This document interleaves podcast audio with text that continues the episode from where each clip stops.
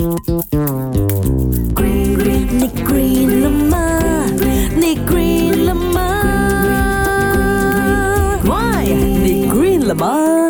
好，我系赵经理。咩事啊？明明系我想晒黑噶嘛，点解你又越嚟越黑，我又唔晒黑噶？为什么擦了防晒霜还是会变黑呢？